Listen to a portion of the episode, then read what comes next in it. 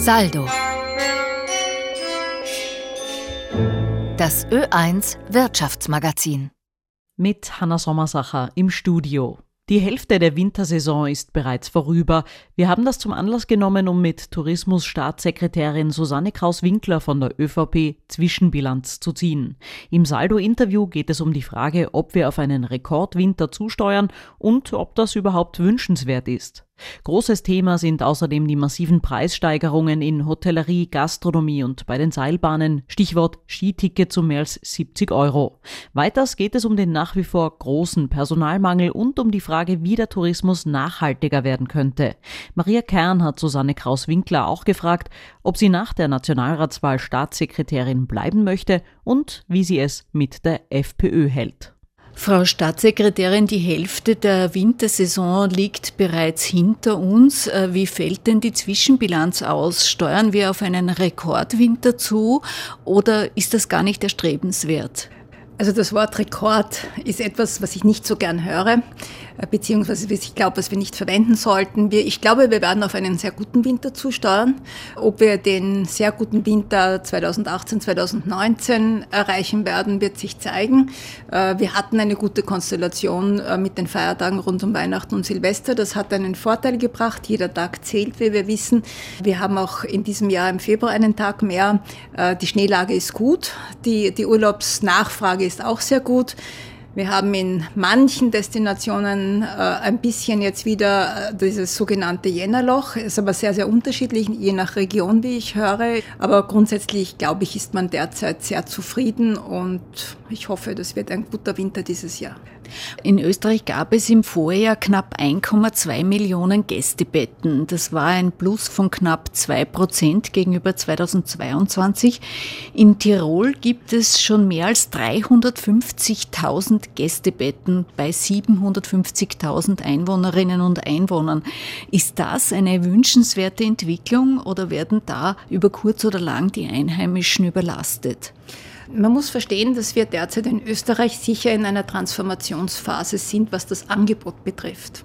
Wir haben eine sehr lange Tradition im Tourismus. Das heißt, es gibt Angebot, das schon sehr lange am Markt ist, vielleicht da und dort nicht mehr marktfähig ist, weil es doch sehr klein strukturiert ist ähm, und keine Erweiterungsmöglichkeiten hat. Und es gibt wieder Angebot, das sich sehr, sehr toll entwickelt hat in Richtung dessen, wo wir wissen, dass die Nachfrage da ist so eine Transformationsphase bringt mit sich, dass noch ein Teil jener Betten am Markt sind, die vielleicht aus dem Markt langsam hinausgehen werden und dass andere Betten, die eine Qualitätsentwicklung und eine entsprechende wirtschaftliche Entwicklung äh, planen, ähm, vergrößern. Äh, so gesehen würde ich sagen, dass diese Zahlen jetzt nicht besorgniserregend sind. Und wenn man bedenkt, dass Tourismus vor allem in den westlichen Destinationen und im städtischen Bereich eines unserer wichtigen Wirtschaftstreiber und Wirtschaftsbasis sind, dann ist das, glaube ich, sogar positiv zu sehen. Kommen wir zum Thema Preise im Tourismus. In Restaurants und Hotels wurden die Preise im Vorjahr laut Statistik Austria um mehr als 12 Prozent angehoben. Die Gesamtinflation lag bei 7,8 Prozent.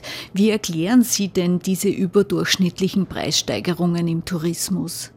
Es gibt hier mehrere Erklärungen. Die eine Erklärung ist, dass nach zwei Pandemiejahren, wo grosso modo vieles auch geschlossen war, es zu gar keinen Preisanstiegen kam. Traditionell wurde immer so um die Inflationsrate herum angehoben, außer es ist das Produkt neu positioniert worden oder es hat neu, neue Elemente gegeben in einem Hotel oder in einem Gastronomiebereich. Und das ist zwei Jahre nicht gemacht worden.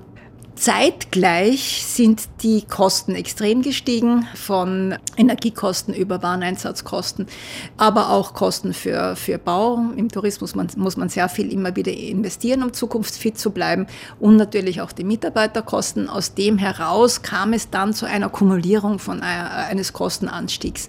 So gesehen, wenn man das zurückrechnet auf zwei Jahre ohne Kostenanstieg und dann die extreme ähm, Kosten- und Preissteigerung inkludiert, dann ist das äh, unter Anführungszeichen erklärbar.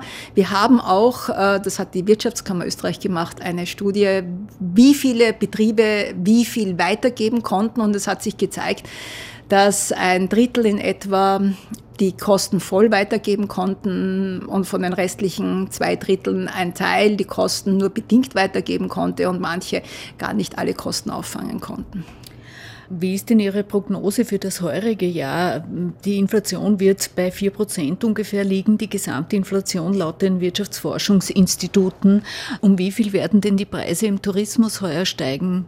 Ich glaube, dass wir jetzt wieder dort angelangt sind, wo wir vorher waren, wo jeder sehr, sehr sorgfältig eine weitere Preissteigerung überlegt. Ich sehe auch bei manchen Hotels, ähm, vor allem Jahreshotels im äh, Osten Österreichs, dass die gar nicht mehr den Durchschnittspreis erreichen, den sie im letzten Jahr erreichen konnten. Ähm, das heißt, die Preissensibilität ist extrem stark gestiegen bei den Kunden. Wir wissen nicht, wie sich die geopolitische Lage auch in Europa entwickelt. Wir sehen, dass alle sehr, sehr vorsichtig werden. Das heißt, ähm, die Reiselust bleibt, was wir jetzt auch sehen für den Sommer und was wir hören von den Reiseveranstaltern aus den ersten Buchungen für den Sommer. Das heißt, es ist die Reiselust weiter da, aber äh, die Preissensibilität ähm, für viele, manche müssen, manche anderen wollen aus Vorsichtsgründen hier sehr vorsichtig sein, ist sicher eines der wesentlichen Elemente, was jetzt ähm, die nächsten Preissteigerungen betrifft. In diesem Winter wurde viel über die Ticketpreise debattiert. In großen Skigebieten kosten Tagestickets teils äh, bereits mehr als 70 Euro. Sie sagen immer, es gibt auch deutlich günstigere Skigebiete. Das stimmt, aber auch in den kleinsten heimischen Skigebieten zahlt man etwa für zwei Erwachsene und zwei Kinder in Summe um die 100 Euro pro Tag. Rechnet man das Essen in der Hütte dazu und die Ausrüstung, dann ist Skifahren jedenfalls ein teurer Spaß und einfach für für viele nicht mehr leistbar, oder? Skifahren war immer schon etwas teurer, weil man mehr Equipment braucht, also einfach mehr Ausrüstung benötigt. Ähm, und es ist, wir sehen heutzutage, dass ähm, sehr viele junge Menschen durch Digitalisierung oder was auch immer ähm, einen anderen Fokus auch haben. Äh, wir versuchen aber dennoch, äh, gerade die Jugend durch Angebote, einerseits durch Unterstützungsangebote, andererseits durch Ermäßigungsangebote bei den Seilbahnen und Liften weiter im Skisport zu halten. Kommen wir zum Thema Personalmangel im Tourismus. Äh, der wird wohl längerfristig nicht so einfach zu lindern sein. Muss man sich einfach darauf einstellen, dass Lokale beispielsweise nur noch am Abend geöffnet sind oder dass es in Restaurants einfach mehr Ruhetage gibt als früher wegen des fehlenden Personals? Also der Tourismus wächst, der, der, Tourismus geht auch immer mehr in Richtung Qualität. Das heißt, äh, sehr viele touristische Betriebe brauchen einfach grundsätzlich mehr Mitarbeiter als je zuvor. Das sehen wir auch an den Zahlen. Es gibt keinen Monat, wo wir nicht mehr Mitarbeiter haben als in den letzten fünf Jahren. Das ist eine Entwicklung, die in ganz Europa stattfindet. Man muss natürlich ähm, hier mit vielen Maßnahmen versuchen, ähm, dieses Thema Mitarbeiter im Dienstleistungsbereich zu bewältigen. Wir haben das Saisonierkontingent aufgestockt, wir haben die Rot-Weiß-Rot-Karte äh, etwas vereinfacht. Aber es ist sicher so, dass ähm, die Unternehmen sich überlegen müssen, und das sehen wir auch, wie Sie gerade erwähnt haben, daran, dass es doch da und dort mehr Ruhetage gibt oder andere Öffnungszeiten oder auch ein anderes Angebot bei den Speisen und Getränken, dass man hier sehr wohl begonnen hat zu reagieren. Der Mindestlohn im Tourismus liegt für ungelernte Arbeitskräfte, etwa für Abwäscher oder Reinigungskräfte, bei 1800 Euro brutto. Das sind weniger als 1500 Euro netto. Dürfte der Personalmangel nicht auch mit der im Vergleich zu anderen Branchen niedrigeren Bezahlung zusammenhängen? Das kann ich in der Form nicht bestätigen. Der Mindestlohn ist quasi eine Absicherung nach unten. Äh, ich höre von fast allen Betrieben, und in allen Bereichen, Gastronomie, Hotellerie, aber auch Seilbahn etc., dass eine Überzahlung des Mindestlohns natürlich üblich ist. Die Überzahlung ist je nachdem, wie viel Erfahrung man hat, ähm, zwischen 10 bis 100 Prozent im Schnitt bis zu 30 Prozent. Aber wir werden mehr Mitarbeiter nur bekommen, wenn wir einerseits natürlich im europäischen Markt noch stärker Österreich als interessanten Arbeitsplatz positionieren, aber natürlich auch in Drittstaaten verstärkt nach Mitarbeitern suchen. Wie wird denn der Klimawandel den Tourismus verändern? Auch wenn es in zehn Jahren noch Schnee in den höher gelegenen Skigebieten geben wird, ist doch damit zu rechnen, dass etwa bei Skigebieten weiter östlich äh, weniger bis kein Schnee mehr sein wird. Was wird denn dort passieren? Also wir setzen uns derzeit im Rahmen der Digitalisierungsinitiativen bei der Österreich Werbung schon intensiv mit dem Thema Innovation und Veränderung des Angebots durch Klimawandel auseinander. Wir versuchen ähm, zu projizieren, wo kann Klimawandel welche Angebotsveränderung auslösen. Skifahren wird noch ziemlich lange äh, möglich sein.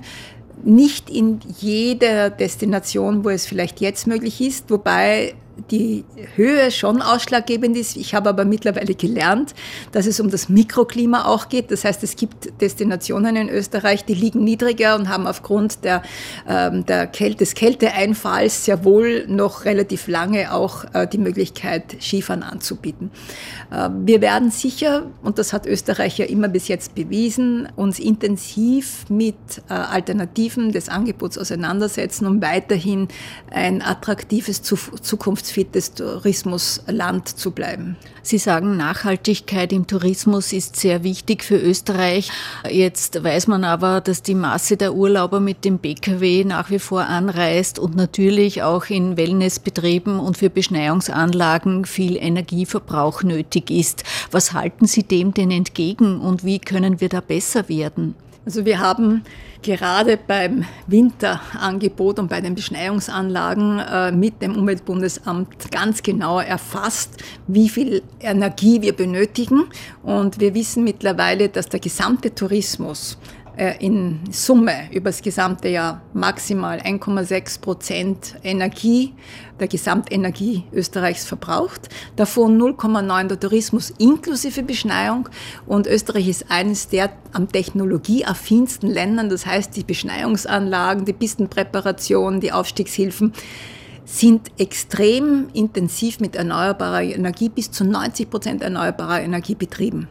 Wir können besser werden, indem wir das noch weiter äh, steigern äh, und die Zertifizierungen werden sicherstellen, dass ganze Destinationen und die Betriebe als Gebäude auch noch energieautarker oder mit erneuerbarer Energie verstärkt betrieben werden können. Und wie sieht es mit der Mobilität aus? Die meisten Gäste reisen ja nach wie vor mit dem Auto an. Mobilität ist sicher eines der größten Herausforderungen, die wir in Österreich haben, äh, im touristischen Bereich natürlich. Äh, wir haben derzeit sicher das Problem, wir sind auf der einen Seite sehr gut angebunden mit der Bahn europaweit, aber haben noch das Problem, dass gerade die Deutsche Bahn, die eines unserer Herkunfts-, Hauptherkunftsmärkte, nämlich Deutschland ist, ähm, im Moment noch ein bisschen Probleme hat, wie wir wissen, nicht nur die Streiks, sondern auch ähm, das Angebot per se. Das heißt, das Bahnangebot ist eines unserer wichtigsten Zukunftsthemen. Aber was bei, den, äh, bei der Elektromobilität sicher auch noch eine Herausforderung sein wird, ist, dass wir beim, beim Elektroauto noch nicht stark genug Netze hätten, würden jetzt 50 Prozent der Autos als Elektroautos kommen. Weil es zu wenig Ladeinfrastruktur gibt? Die Netze sind nicht stark genug, ähm, ausreichenden Strom zu transportieren. Ich möchte zum Schluss noch zu Ihrer politischen Zukunft kommen. In spätestens acht Monaten wird gewählt. Möchten Sie Tourismusstaatssekretärin bleiben, wenn die ÖVP nach der Wahl wieder in die Regierung kommt? Ich habe mir über meine politische Zukunft den Kopf, um ehrlich zu sein, nicht zerbrochen, weil aufgrund ähm, meines Alters und meiner privaten Umstände ist natürlich eine, eine Funktion, also eine Position als, als, als Staatssekretärin auch sehr, sehr zeit- und äh, Kräfte raubend. Ähm, ich mache das mit vollem Herzen. Ähm, ich schaue mal, was in Zukunft kommt. Ich habe mich immer darauf verlassen, dass die Zukunft das Richtige bringt. Wirtschaftsminister Martin Kocher hat gesagt, er würde einer Regierung unter Beteiligung der FPÖ nicht angehören wollen. Wie halten Sie es mit der FPÖ? Also wenn ich die äh, einige Entwicklungen, die ich jetzt in Europa äh, sehe und auch in Österreich sehe, äh, was hier an ähm, politischen Aussagen kommt, dann ist es für mich als jemand, der eher in der Mitte der Gesellschaft angesiedelt ist, sehr, sehr schwierig, sich mit diesen Ideologien auseinanderzusetzen. Frau Staatssekretärin, vielen Dank für das Gespräch. Ich danke Ihnen. Das Interview mit Tourismusstaatssekretärin Susanne Kraus-Winkler hat Maria Kern geführt. Sie können diese Saldo-Sendung über die Sound-App des ORF nachhören oder über unseren Podcast. Das Ö1 Wirtschaftsmagazin Saldo gibt's wieder in einer Woche. Danke fürs Zuhören, sagt Hanna Sommersacher.